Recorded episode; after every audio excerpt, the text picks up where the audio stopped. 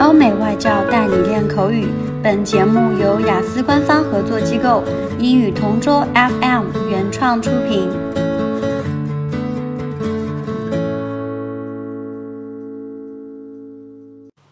Describe a park or a garden you like visiting. I've always enjoyed spending time outdoors, so one park that I really enjoy visiting is called the Old Summer Palace Park in the former Imperial City area of Beijing.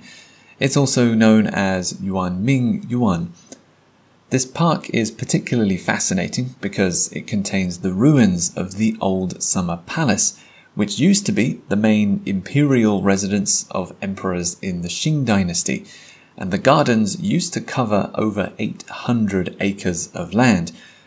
Unfortunately, though, the palace was destroyed in 1860 and even though the gardens have a tragic backstory, the atmosphere in the park is very tranquil, peaceful, and almost a little bit eerie, because alongside the bright flowers and trees and soft grass, there are broken columns and piles of rubble.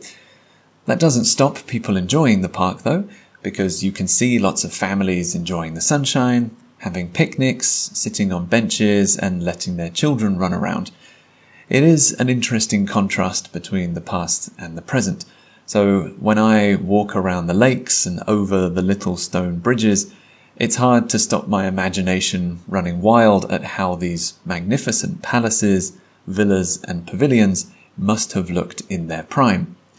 It certainly gives me some food for thought while walking around, which means I can really take my mind off my own problems so, if I want to clear my head and have an introspective, reflective experience in a public place, I always head there.